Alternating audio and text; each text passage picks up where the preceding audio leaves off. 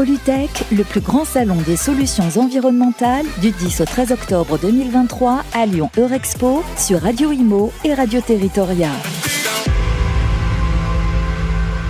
De retour à Lyon, Eurexpo au salon Polytech 2023. J'ai le plaisir d'accueillir en plateau aujourd'hui Estelle Régnier. Vous êtes directrice de Soltena. Bonjour Estelle. Bonjour. Et Guillaume Lacour, vous êtes administrateur de Soltena. Bonjour Guillaume. Bonjour. Alors première question, Soltena, qu'est-ce donc? Racontez-moi. Alors Soltena, c'est un cluster régional. C'est le cluster euh, de la transition écologique et de l'économie circulaire en Nouvelle-Aquitaine. Donc on est basé en Nouvelle-Aquitaine. On a trois antennes. On est sur Bordeaux, Limoges et Poitiers. On est 10 salariés, on a 200 adhérents. Et euh, on a principalement des entreprises qui sont offreuses de solutions, c'est-à-dire des éco-entreprises sur les différentes thématiques que sont euh, la biodiversité, l'eau, et la transition énergétique, la qualité de l'air. Je vais en oublier, donc euh, j'essaie de voilà. Et aujourd'hui, on va parler des cités sol polluées. Et depuis quand existe Soltena Combien d'années à peu près? Alors en fait, c'était euh, des associations qui avaient été créées par les anciennes régions, qui ont fusionné. Et euh, elles ont complètement fusionné euh, euh, fin 2020. Voilà. Mais sinon, euh, certaines étaient euh, existantes depuis euh, enfin, 2005, en fait, voilà, depuis, euh, depuis un certain temps. Donc aujourd'hui Estelle, vous êtes accompagnée de Guillaume Lacour, qui est administrateur Oui, pour Soltena. Euh, Guillaume, vous êtes aussi chef d'entreprise euh, à, côté de votre fonction. Euh, vous venez de présenter une, une conférence sur la valorisation des friches, euh, qui est un vaste programme qu'on va essayer un petit peu de déblayer ensemble. Euh, et, et si j'ai bien entendu votre conférence, vous commencez par euh, ce sujet, euh, vous commencez ce sujet en parlant du sol l'analyse du sol. Euh, Est-ce qu'on peut justement en parler Euh, Est-ce que euh, commencer à par- considérer la friche, c'est commencer par le sol? Oui, complètement. Euh, il faut, faut avoir en tête qu'en en France, on a une loi sur l'eau, on a une loi sur l'air et on n'a pas de loi sur le sol. Mm. Ça va venir, il y a un projet de directive européenne qui est en cours. Il y aura une transposition dans- d'ici 2-3 ans, euh, on espère, en, en France. Mais euh, le sol n'a pas de- d'existence en tant, en tant que tel. Mais il a une définition. Ben non, pour l'instant non. Non plus. Non, non. Donc, euh, c'est- pour ça qu'on a, on a finalement, dans, dans le collectif, dans, dans l'imaginaire collectif, on ne se rend pas compte de l'intérêt, de l'importance de devoir protéger le sol. Mm. Le sol, c'est le support de la biodiversité, euh, les arbres qu'on voit. euh, c'est un puits de carbone pour la biomasse qui, euh, qui, abrite, qui est abritée dans le sol. Ça permet de faire la rétention d'eau en cas d'inondation. ça, ça permet évidemment de faire de la culture pour le monde agricole. Donc voilà, il y y, a beaucoup, beaucoup de fonctionnalités du sol qui nous paraissent évidentes et on oublie que c'est une ressource finie. On a eu tendance souvent à piocher dans le sol. Euh, Quand on réalise un chantier, par exemple, on va faire un terrassement et puis on va avoir besoin de faire un remblai. On va prendre du sol ailleurs Mm. et puis on va amener du sol sur ce- cette opération. Aujourd'hui, il faut penser différemment. Il faut essayer de travailler en circuit clos, en, en interne du même, du même chantier, et de travailler sur le sol du, du chantier, et peut-être même de le refertiliser, mais peut-être qu'on en reparlera peut-être tout à l'heure. Alors le sol comme point d'entrée de la friche. La friche, est-ce qu'il y a plusieurs types de friches Alors il y a énormément de, de friches, effectivement, de typologies de friches. Il y a des friches euh, industrielles classiques qu'on imagine tous. Voilà, c'est celle Voilà. qui vient en premier à chaque fois qu'on pense à une friche, on pense au, site désaffecté, à la friche industrielle. euh. C'est l'image d'Épinal, hein, qui, est, voilà, qui, est, qui est tout à fait juste. Mais euh, il y a des friches euh, commerciales, hein, des zones abandonnées. Euh, il y a des friches militaires, il y a des friches ferroviaires. Il y a toutes les anciennes décharges. Euh, en France, il y a à peu près une décharge par commune. Hein, dans les années, à partir des années 50 à l'après-guerre, euh, il, y a eu, euh, il y a eu beaucoup de consommation évidemment, et donc il y a eu beaucoup de pratiques de décharge, et donc on a énormément de décharges en France. Il y a des anciennes carrières euh, délaissées. Donc tout ça, ce sont des typologies de friches différentes qui font qu'on a un gros stock, en tout cas un gros flux en France. Et à chaque typologie, euh, sa problématique, ou alors vous avez un ensemble de problématiques qui se ressemblent et du coup les schémas de valorisation, de traitement de la friche sont grosso modo les mêmes. Je dirais à chaque typologie, quand même, c'est problématique. Une friche industrielle, on va souvent retrouver des pollutions, par exemple, d'hydrocarbures ou de métaux, de métaux lourds. Euh, sur des décharges dont je parlais tout à l'heure, on va plutôt être sur de la, de la pollution organique, de la pollution bactériologique. Euh, sur des carrières, c'est on va pas forcément avoir de pollution chimique, ça va peut-être plus être un impact paysager. Donc c'est quand même assez varié. Euh, Et, quels sont les enjeux de valorisation d'une friche Je reviens à ce que vous avez dit dans votre conférence. je voudrais qu'on mentionne notamment la loi qui est peut-être une spécificité française, on en discutait tout à l'heure. Euh, à, notre connaissance, en tout cas à ma connaissance, moi je ne sais pas s'il y a un équivalent dans le, dans le reste de l'Europe et, dans le monde. Euh, voilà, Est-ce que vous pouvez faire un, focus là-dessus en, expliquant les enjeux de valorisation d'une friche? Alors il faut peut-être expliquer ce qu'est le ZAN, donc le, zéro artificialisation net, c'est pas facile à dire. Euh, c'est effectivement une loi qui a été votée il y a deux ans, je dirais, deux, trois ans, avec des décrets d'application qui, sont en, qui sont en cours. Euh, pour certains qui ont été adoptés, pour d'autres qui ont été retoqués.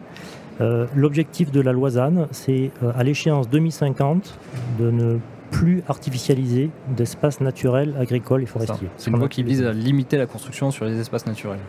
Exactement, et même à, l'interdire en, 2050, avec une échéance intermédiaire en, intermédiaire en 2031 où on, aura l'autorisation d'anthropiser que 50% de ce qu'on a anthropisé sur les dix dernières années. C'est demain. Hein. C'est demain, 2031, c'est clairement demain. Donc c'est des gros enjeux pour les politiques publiques, clairement, hein. Euh, puisque ces objectifs-là sont déclinés dans les schémas régionaux, ce qu'on appelle les SRADET, euh, dans les SCOT, les schémas de cohérence territoriale, et puis après dans les PLU, les plans locaux d'urbanisme, euh, qui définissent les droits à construire. Et donc aujourd'hui, les élus doivent s'emparer du ZAN pour décider ce qui sera constructible ou pas dans cet objectif de moins 50% en 2031 et de zéro en 2050. Est-ce que c'est quelque chose qui a été préparé ou alors c'est quelque chose qui a été imposé euh, comme ça? Alors le législateur a été euh, assez, euh, assez rapide, plus rapide je dirais que les, que les professionnels et du coup il est peut-être même un peu revenu derrière, il a repris un peu sa copie parce que ça a fait beaucoup parler. et surtout les échéances sont très courtes. Hmm. Donc il y, a eu, il y, a eu, différentes lois et qui ont justement permis d'avoir un, un, peu plus de souplesse dans, dans la mise en œuvre du ZAN dans les fameux documents en cadre dont je vous ai parlé, SRADET, SCOT et PLU. Euh, mais c'est quand même demain. C'est-à-dire que je crois que pour les PLU, c'est 2027 ou quelque chose comme ça. Ah, si un PLU n'a pas été mis euh, à jour à cette date-là, il n'y aura plus de droit à construire. Donc il faut vraiment s'en emparer maintenant. Euh, retour à la valorisation des friches, on, a entendu parler de renaturation, de fertilisation, de refonctionnalisation, des termes très précis, techniques. Est-ce que vous pouvez nous expliquer ces termes et à quoi ça correspond? Peut-être juste avant, avant de vous répondre, juste par rapport à euh, faire le lien entre justement les friches et le ZAN. Mhm. Euh, si, on, si, on, dit en 2050 on ne, construit plus, en gros, il va quand même falloir qu'on, quand même qu'on construise, parce qu'il y, y, a quand même l'évolution démographique, on a quand même des besoins de construction. Et donc une des solutions, c'est de construire sur déjà construit, c'est ce qu'on appelle la densification, et c'est aussi de construire sur les friches. D'où l'intérêt de valoriser les friches dans, dans, cette loi La friche, elle est un peu redevenue à la mode finalement. Euh, Exactement. on a des limitations de construction, on s'est dit, bah tiens, autant aller construire sur des espaces qui finalement sont plus exploités. C'est ça. Exactement. Donc pour euh, revenir à votre question sur la fertilisation, sur la refonctionnalisation, effectivement, ce sont des termes qui veulent un peu dire la même chose. En gros, comme je vous disais en introduction, aujourd'hui il faut euh, penser le sol comme une ressource finie, non renouvelable à l'échelle humaine, euh, et donc il faut la protéger. Et, pour ça, quand on a besoin de terre sur des opérations, sur des chantiers, il faut travailler avec ce qu'on a localement. Et souvent, on a des terres qui sont pas fertiles, qui sont pauvres, notamment sur les friches, hein, qui ont été anthropisées. Et beaucoup de bureaux d'études, comme le nôtre, travaillent sur des projets de fertilisation de ces sols. Donc, comment recréer de la vie dans ces sols, euh, faire en sorte qu'il y ait un, déploiement, un développement de la biomasse et une possibilité de planter euh, des arbres, euh, des espèces végétales. Et quid de la, de la friche où la biodiversité, elle, s'est bien implantée et alors qu'il faut la réexploiter, on, assiste à une biodiversité qui finalement s'est développée dans un espace qui était abandonné par l'être humain C'est très souvent le cas. On a tendance à l'oublier, à pas y penser, mais en tout cas c'est très souvent le cas ça devient une contrainte, clairement. Aujourd'hui, la, protection de la biodiversité, c'est fondamental. Hein. L'érosion de la biodiversité dans le monde, c'est assez catastrophique. Donc, il faut également tout faire pour, mettre la, biodiversité en valeur. Et donc, sur ces sites qui, sont, euh, qui font l'objet effectivement d'une reconquête végétale un peu subie, en fait, voilà, naturelle, euh, s'il y a des espèces végétales et animales qui ont été protégées, elles doivent rester protégées. Donc il y a une réglementation hein, qui est très claire en France, c'est qu'on n'a pas le droit de détruire des espèces ou des milieux protégés. Et si on les détruit ou on les déplace, il faut euh, demander une, autorisation euh, qui souvent est ministérielle. qui n'est pas toujours accordé et qui n'est accordé que dans le cadre d'un intérêt public majeur qui doit être démontré et d'une compensation. C'est-à-dire qu'on ne peut pas détruire sans compenser. ça, c'est la règle. Donc ça peut bloquer un projet? Complètement. ça peut complètement bloquer un projet. Avant, avant même de, devoir traiter la pollution d'une friche, si on a un enjeu biodiversité, ça peut être rédhibitoire. Est-ce qu'on peut mesurer aujourd'hui euh, l'impact environnemental de la friche? Alors l'impact environnemental, c'est compliqué parce que chaque friche a sa typologie d'impact et euh, aujourd'hui en France, on dépollue des, friches en fonction de l'usage qu'on va en faire. Euh, et cet usage, il peut être récréatif, il peut être industriel, donc on n'a pas le même niveau de dépollution en fonction de l'usage qu'on va, va devoir développer dessus.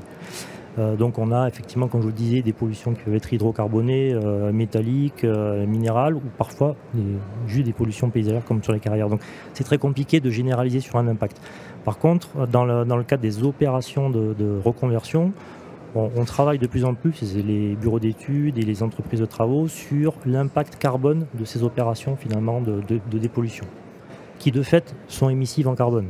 À partir du moment où il y a des engins, il y a la consommation de fossiles, il y a des transports, donc il y a forcément des consommations, des, consommations de fossiles et donc des émissions de carbone. Et donc il faut mettre ça en regard du bénéfice finalement à long terme de la reconversion de la friche.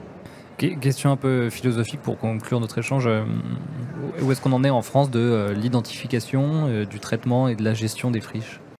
Alors il y a des bases de données qui existent depuis très très longtemps.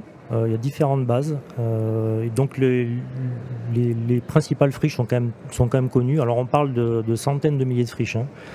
Euh, en termes de superficie, on a une idée à peu près de ce que ça représente ou... Ça appelait de la petite station-service sur laquelle chacun va faire son plein dans la semaine jusqu'à la très très grosse industrie de plusieurs centaines d'hectares. Voilà. Donc c'est très variable, mais une petite station-service peut être très polluante. Il suffit qu'elle soit euh, située euh, au-dessus d'une nappe d'eau avec un captage en, alimentation eau potable, et ça peut être beaucoup plus problématique qu'une industrie qui est dans le désert, hmm. par exemple. Donc euh, c'est quand même très, très vaste. Et en, termes de, traitement, on, arrive, on arrive à être assez réactif, on arrive à être assez efficace alors sur le traitement, il y a différentes typologies qui existent en fonction également des pollutions. Il y a des, toutes les pollutions ne se traitent pas de la même façon. Il y a des procédés qui vont bien pour tel, tel polluant et pas pour d'autres, notamment les, polluants organiques qui se traitent peut-être mieux que des, polluants métalliques. Mais euh, la dépollution va dépendre aussi du projet euh, derrière de la reconversion. Et souvent, les projets ne sont, en tout cas le, délai, le planning du projet n'est pas compatible avec un, temps long de dépollution. Et dans souvent, euh, on peut peut-être le regretter, mais souvent la dépollution se fait ce qu'on appelle par pelle camion, c'est-à-dire on terrasse, on est dans un camion et on enlève la pollution. Plutôt que de prendre le temps finalement de laisser la pollution en place, laisser les sols en place et puis de dépolluer en place. On sait le faire, mais ça prend du temps. Et c'est pas souvent compatible avec le projet derrière. Quelles sont les, perspectives pour euh, Soltena? Estelle, je, me retourne vers vous. Les perspectives pour Soltena en cette fin d'année 2023 et 2024, est-ce que vous avez un, calendrier avec des échéances importantes euh, à venir? Alors aujourd'hui, on avait un atelier euh, sur euh, la valorisation des friches où en fait on revenait sur une expérimentation en fait qu'on a menée euh, là au mois de juin à travers une journée technique où les entreprises, on va dire expertes en sites de sols pollués, rencontraient, on va dire, les collectivités et donneurs d'ordre pour échanger autour de leurs problématiques à elles et voir en fait derrière comment on allait pouvoir développer des projets collaboratifs autour des friches. Donc euh, ben là, on est dans cette continuité. Donc l'objectif, c'est de, continuer, de poursuivre ce travail. On va, mettre, on va développer là un cahier technique à la suite de cette, de cette journée et continuer le travail pour aller euh, chercher des expérimentations, des démonstrateurs euh, auprès des collectivités, des donneurs d'ordre qui veulent travailler avec nous pour expérimenter ces nouvelles façons de, de, requalifier et de renaturer, on va dire, les friches. Donc on se revoit dans deux ans à Polytech et vous me racontez ces expérimentations. Parfait. Avec plaisir. Merci beaucoup. En tout cas, Estelle Régnier, je, vous, je rappelle que vous êtes directrice de Soltena et Guillaume Lacour, administrateur. Merci beaucoup. Merci, Merci à vous. Polytech, le plus grand salon des solutions environnementales du 10 au 13 octobre 2023 à Lyon Eurexpo sur Radio Imo et Radio Territoria.